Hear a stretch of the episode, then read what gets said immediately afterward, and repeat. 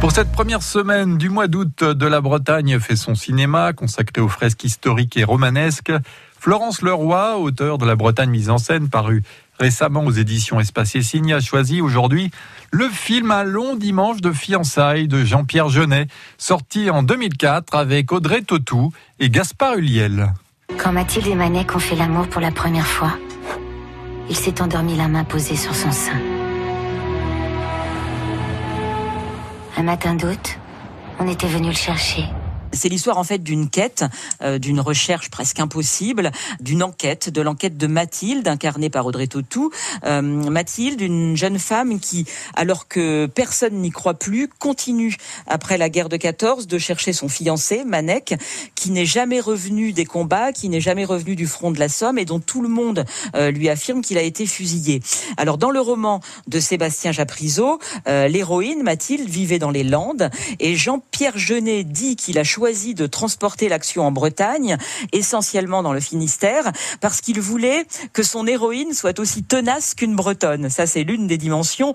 Euh, et puis, il y a aussi le fait, surtout, que euh, le Finistère permettait aussi aux cinéastes de trouver des lieux euh, qui étaient quasiment inchangés depuis la Première Guerre mondiale, ou du moins des sites qui permettaient, avec très peu de, de retouches ou d'effets spéciaux, de remonter comme ça un siècle en arrière.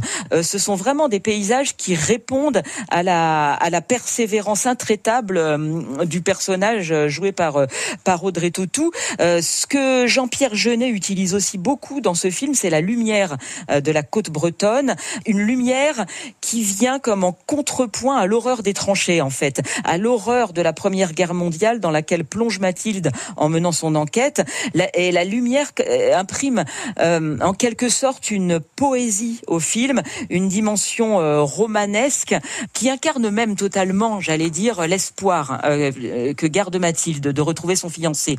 Et puis pour la petite histoire, il faut savoir que un long dimanche de fiançailles, qu'on pourrait penser être un film français, fait en fait partie des grosses productions américaines, des rares grosses productions américaines tournées en Bretagne. Tout cela ne l'ayant d'ailleurs pas empêché d'obtenir cinq César, parmi lesquels ceux de la meilleure photographie et des meilleurs décors, merci la Bretagne, et ceux également de la meilleure actrice dans un second rôle pour Marion Cotillard et du meilleur espoir masculin pour Gaspard Huliel euh, dans le rôle du fiancé de, de Mathilde.